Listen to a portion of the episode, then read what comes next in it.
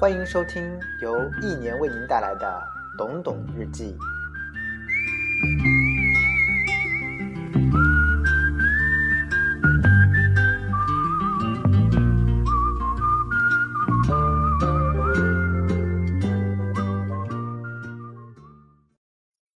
二零一一年，我在都江堰遇到了一个创业者，他叫新宝。当时他准备去四姑娘山，一个人。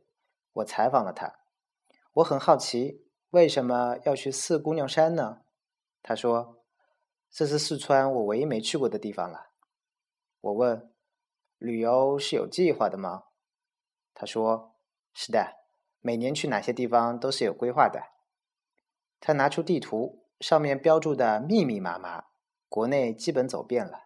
他计划二零一三年走遍中国，从而开始国际旅行。他也是做互联网的，也是做域名停靠出身的。我们认识很多年了。他还曾经从上海骑行到珠峰，用了八十天，还因此写了一本书。我问：旅行不影响事业吗？他说：不会。越是跳出团队管团队啊，越能够建立起完善的体系。我问：旅行对管理有帮助吗？他说：有，员工感觉老板是个有魄力、有魅力、有实力的人。我问：旅行纯粹是景点游还是商业游？他说：拜访朋友、参观当地的市场，顺带景点游。总而言之，在路上。我问。为什么喜欢一个人的旅行？他说：“可以跟自己对话，可以自查自省。”骑行拉萨那年，他两次进藏，第二次是自驾进藏的，自己开来了一辆吉普，回程走的内蒙古，还来我们家待了半天，也是一个人。我跟他恰好相反，我喜欢热闹，喜欢前呼后拥，无论走到哪儿，总是一群人围着我，仿佛自己是个活佛一般。他说：“旅行越久，越喜欢一个人。”当时我理解不了，如今我理解了。我越来越喜欢独处，喜欢一个人待着，看看书，看看电影，写写文章。即便是出去旅行，我也喜欢一个人静静的观察，静静的坐着。的确如他所言，当我身边有人时，我的焦点是不可能在路上，而是在人身上了。风景成了背景。我认识他的时候，他在三六五公司负责域名停靠业务，后来出来创业了，开发了一套总分模式，类似我在问学堂设计的那一套，应该也是受我启发吧？不是开玩笑，是真事儿。当时他去参观过，我们探讨过，旅行为什么可以给他带来帮助？因为他每到一处就去搜索当地特产之类的，这些都可以给他启发。二零一零年，我计划众筹一辆帕拉丁。花脸纪念款的非常帅，脸谱彩绘，这应该是唯一可以合法上牌的涂鸦车型吧？钱是众筹到了，车子也定了，但是中途退了，为什么呢？中日关系紧张，砸车。有人就给了我一个建议，让我买辆最低调的车型，把剩余的钱拿来当旅行经费。于是我买了一辆捷达，花了八万三千块钱，上路接近十万块钱，我手里剩出了十五万块钱。我的想法是每个月组织一场旅行，每场旅行至少可以产生三万元的利润，这样每年可以产生三十六万的利润，自我自己还可以走遍中国。第一站选在了日照，为什么呢？因为我对日照最熟悉呀，而且日照又是旅游城市，有山有海。价格一万元，其实人均消费一千元左右，每人至少能赚九千元，推广又没有成本，就是顺手写写而已。一试就成功了，接着又试了成都站，一试又成功了。在成都站时，有个领导负责接待我们，这个领导官还是蛮大的，他给我们画了饼，就是都江堰做了一个 YBC，正在招募创业项目，若是能够把旅行中国这个项目放在 YBC，很轻松就能申请到创业扶持基金，从十万到两百万不等。他为什么要这么做呢？因为他想做一个电子商务平台。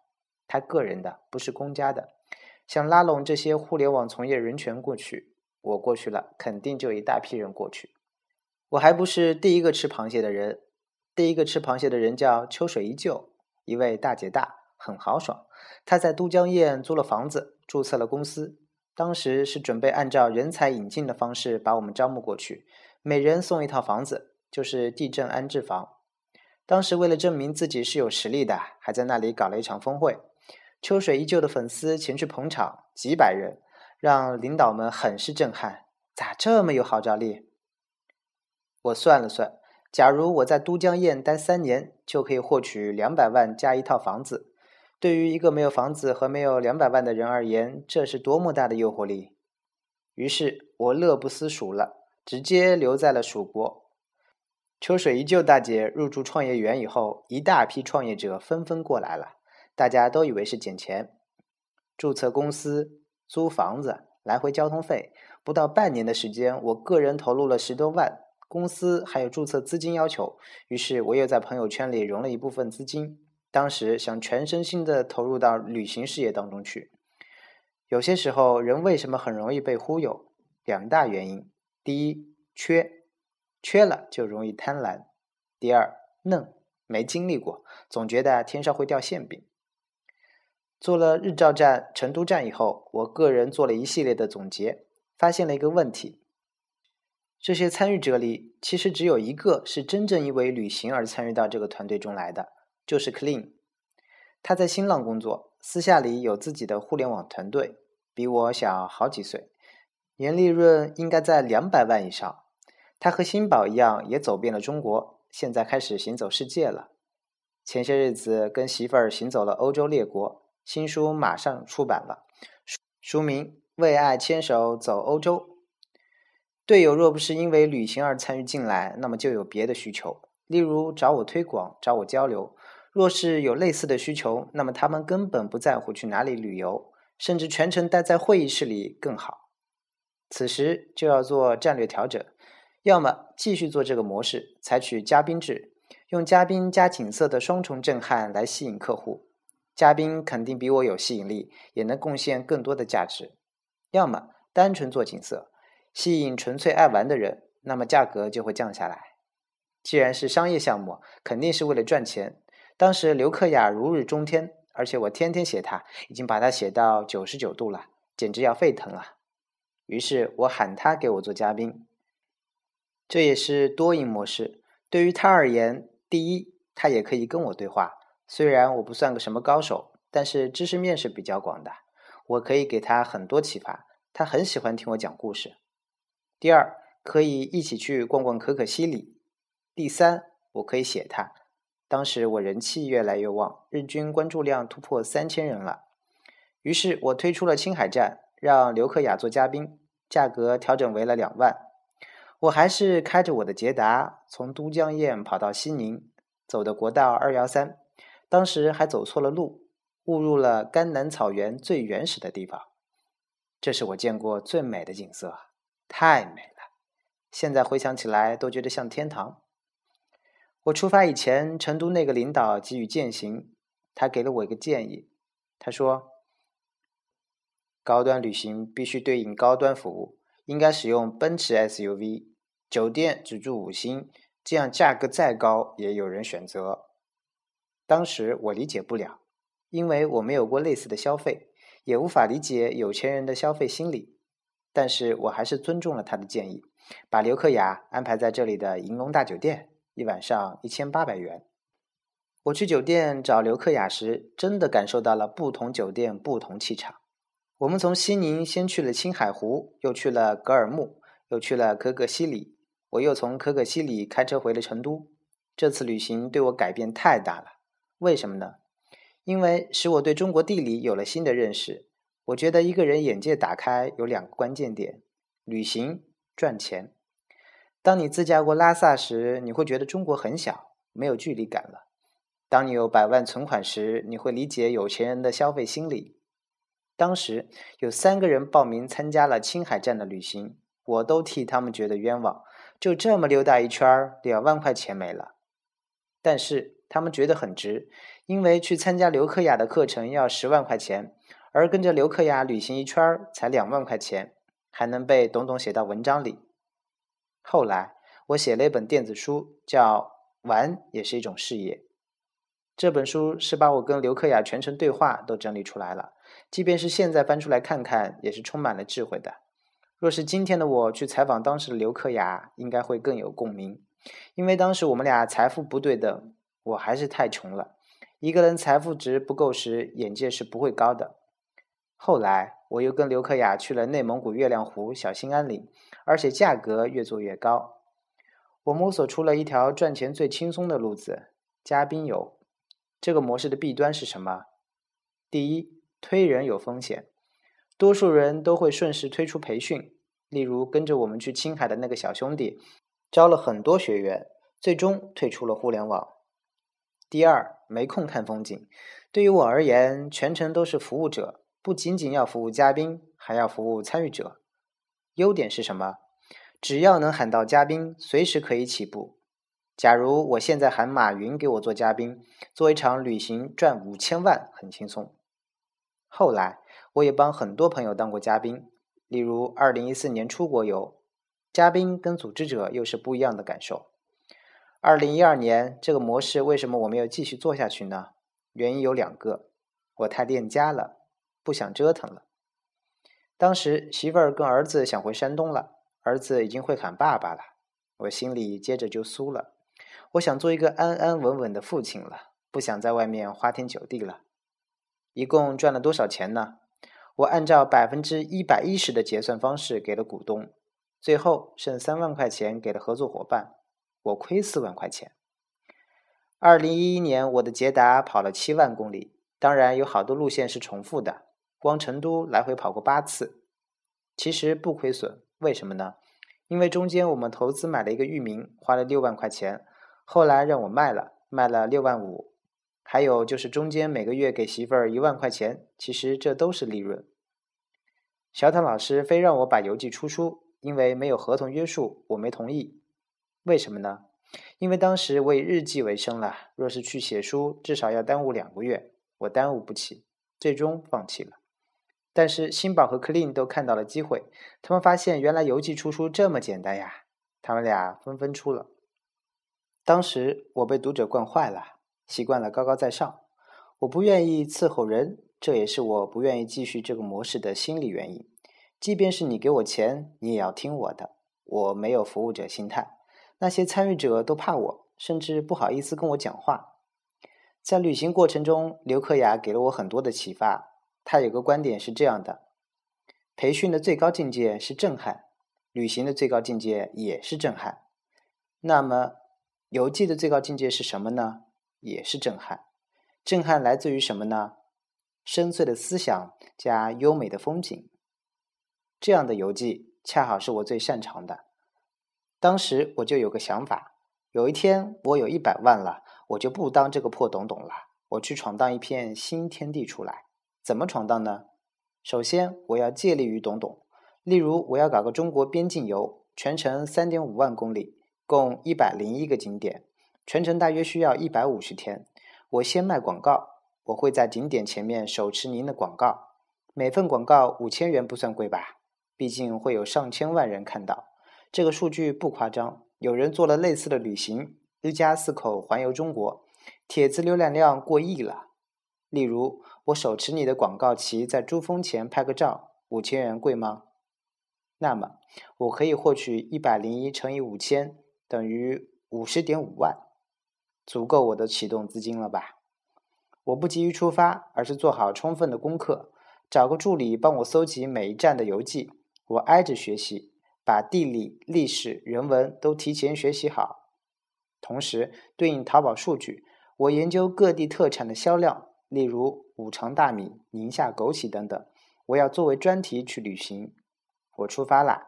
这期间不写文章，全身心的投入旅行，仔细观察，仔细拍照。一百五十天回来后，再闭关一百天，干嘛呢？仔细写游记。游记分为三版，第一版游记版，在各大论坛同步连载，用来展现那一百零一个广告，因为都是跟风景合影的，不会被和谐。第二版美女版，找个美女模特拍摄一些风景照，特别是跟车子的合影。随意找个外景拍摄一些就行，用来干嘛的呢？写一个美女白领辞职了，准备还嫁中国，同时推出一个淘宝店，线路跟第一版不同。假如第一版是从青岛出发，那么美女版就要从昆明出发，确保两版在同步连载时不撞车。第三版纯净版，跟第一版类似，但是是用来出版的，不掺杂任何广告，纯粹是为了提升名气的。仅凭第二版赚一百万是没有任何问题的，因为游记是最容易有代入感的，而且游记的威力是长期的、可持续性的，可以给淘宝店带来源源不断的收入。当一个人因为崇拜而选择消费时，是不会考虑价格的。我的计划就是，我的董董退休以后，我就去实现这些理想。这个事有几个门槛：第一，眼界必须已经打开了。二零一四年，有个人开着悍马走边境线，路过我们家，我们专门交谈过。他七次进藏，所以他眼界早打开了，没觉得环旅中国多么难。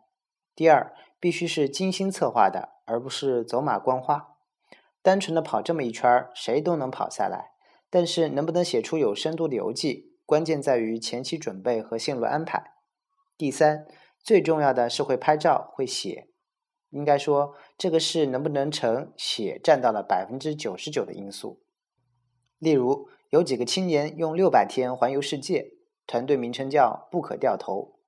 我不知道未来会不会推出一系列的游记，至少现在看来，他们的硬伤是没有优秀的写手。你经历再多再刺激，在你肚子里你描述不出来，别人就感受不到。越做越成熟，可以增加很多商业元素在里面。例如，每到一站采访一个商业名人，这些商业名人也是喜欢关注旅行者的。例如，在开讲啦，俞敏洪就提到了《背包十年》的作者小鹏。每年可以做一条主题线路。唐诗曾的丰功伟绩，很大程度就是来自于类似的策划。包括重走玄奘线、重走丝绸之路等等。当然，若是想赚钱更轻松，可以每站卖三个同行名额。但是又会出现二零一一年我做旅行中国时的弊端和问题，需要不断的为别人做嫁衣。假如我还没退休，董董就已经身败名裂了呢？我不做广告就是了，只开淘宝店。我还是坚持我原来的观点：流量为王。而游记连载解决的最大问题，其实就是流量问题。假如我走到烟台了，我深入苹果基地采访资深果农，让他告诉我哪种苹果好吃，哪种苹果营养价值高，N 多人愿意买。甚至每年可以把游记拿出来重新发一遍，就如同《西游记》每年暑假放一遍是一个道理。旅行什么最难？决定出发。旅行真的是可以改变一个人的。二零一一年，我旅行了整整一年，感觉整个眼界接着打开了。北到漠河，南到三亚，西到拉萨，感觉中国地图在缩小，各省的地理位置越来越清晰。一提起一个省，第一反应就是我知道在什么位置。边境线还是有难度系数的。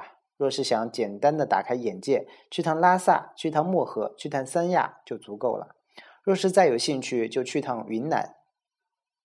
二零一一年峰会准备继续搞，但是刘克雅不想搞了。他觉得降低身价，但是可以由别人来搞，他来讲。谁搞呢？王子杰在广州。因为我眼界低呀，我只盯着门票，但是卖了有五十张门票，差不多吧。其实聚会只要连续搞，基本上没人报名，大家都知道是咋回事儿。特别是王子杰搞的噱头太大了，世界互联网峰会。搞得有点像成功学，热血澎湃。讲师在台上喊听众上台买单，十万元可以跟王子杰做朋友。刷卡的排队，我看不惯，我觉得很心疼，心疼被我忽悠来的这些人。我让负责接待的朋友给大家群发了短信：莫消费。但是还是有不少消费的。事后，王子杰返给了我两万五千佣金。我想。以后我是不会再推类似的聚会了，不知不觉中就把自己弄丢了。为了这么点钱，把整个人都搭上了。当时我有个很大的优势，就是推广优势。别看一天只有三千人关注，但是这已经是我们圈子里关注人气最高的了。同时，我还有个很稳定的事业，就是从二零零八年春天开始做的圈子。圈子这个玩意儿肯定是越沉淀越有魅力，也出了几个很牛逼的人，这也是为什么没有轰然倒下的缘故，有根基。一方面，我内心深处很疼很疼自己的读者，仿佛是自己人一样；又一面，我往往很廉价的就把他们送给了别人。为什么缺少骨气？没钱，而且习惯了这种被人送钱的感觉，已经没有耐心去赚钱了。这场会议上，王子杰讲的成功案例是亚狮龙裤子，主推的人是 KK，我认识了 KK，他送了我一条裤子。其实，在这以前我就见过他，不过是好多年前。他那时一身肌肉，标准的健身男，貌似是在房产公司创业。跟 KK 的故事就是从这里开始的。会上，维维问我：“董哥，去海南岛干一圈？”我说：“好啊。”我这个人就这个特点，别人喊我干什么，我都说好，但是干不干是另外一回事儿。维维以前在 IT 公司上班，准备辞职了。他是想喊我去海南骑行。我说：“我先回家看看儿子、媳妇儿和孩子回家了。”他说：“我等你，你给我个时间。”我飞回山东，在家待了一天，接着飞海口了。维维坐汽车，带着两辆自行车去海口集合。我们俩开始了环岛行。那时我们俩其实都挺落魄的，他一共还有三千块钱。我把钱包交给他，让他负责安排一切行程。我们俩都有背包呀，骑行的时候特别累，于是我们俩把俩背包合二为一。最初轮着背，后来他一个人背，一个人背太累了。很巧，缘分，我们在捷安特俱乐部门口遇到了邢台顺驰单车俱乐部的车队，周队长喊我们加入，于是我们加入了。他们平均年龄五十岁。多在事业单位担任领导职务，我们相处的特别好。后来我专门去过邢台，他们也来山东找过我，成了亲密无间的队友。十天时间，我和维维环岛完毕。最后一天，我们骑行了两百公里，骑到凌晨。期间我累得骑不动了，我想放弃了。我问维维：“咱骑行的目的是什么？装逼？告诉别人我们骑过？其实真没意思。”就是一直蹬，根本不知道为什么出发。他说：“董哥，你搭车走吧，我自己骑。”后来我们俩并肩骑完了全程。我钱包里的钱他都没动，花的他那三千块钱，我把钱包里的钱拿出来给他，他不要。他说：“你给我，我回家还是要用支付宝打给你的，怪麻烦的。”没再推辞。当时我带出了一大批小兄弟。现在依然跟随我的还有维维、杨文健，偶尔彼此也有怨言，这很正常。那次我跟维维也探讨了这个话题，我说，夫妻是感情最深的，但是彼此还是会吵架，会对外人埋怨，兄弟之间也会如此。所以，当听到这样的声音时，不要去怀疑对方，而是要先考虑一下对方的情绪，是不是咱哪里做的不够好。我跟媳妇儿闹离婚的时候，有喝彩的，有同情的，有两个人安慰过我，一个是维维，维维说：“把嫂子接回家吧。”还有一个是伟成，他说：“董董，我给你买上机票，你快点接回家。”当时我很生他们的气，感觉他们不站在我的战线上。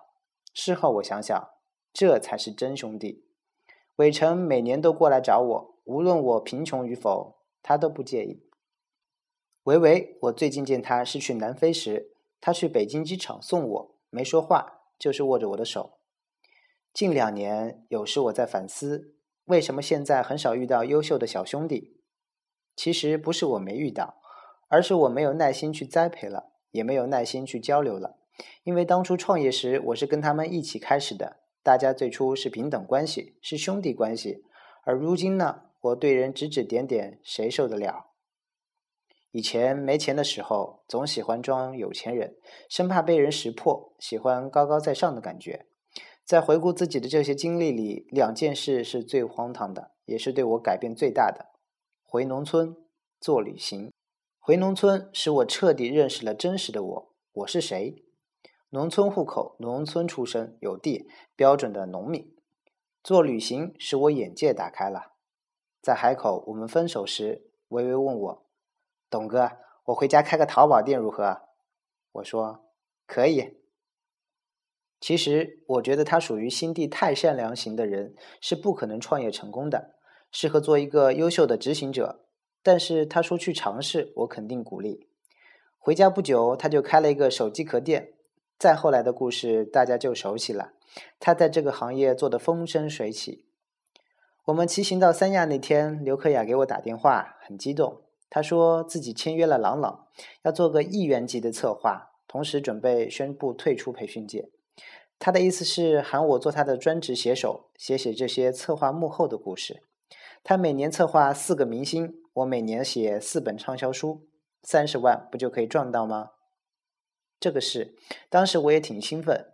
原来我还可以面对面采访明星呀！我内心不想做这些事，但是我还是答应了，因为我这个人永远都说行，这是很多问题的根本源泉。最终这个事没有后续。我就回归了农村，安心过起了农夫山泉有点甜的生活。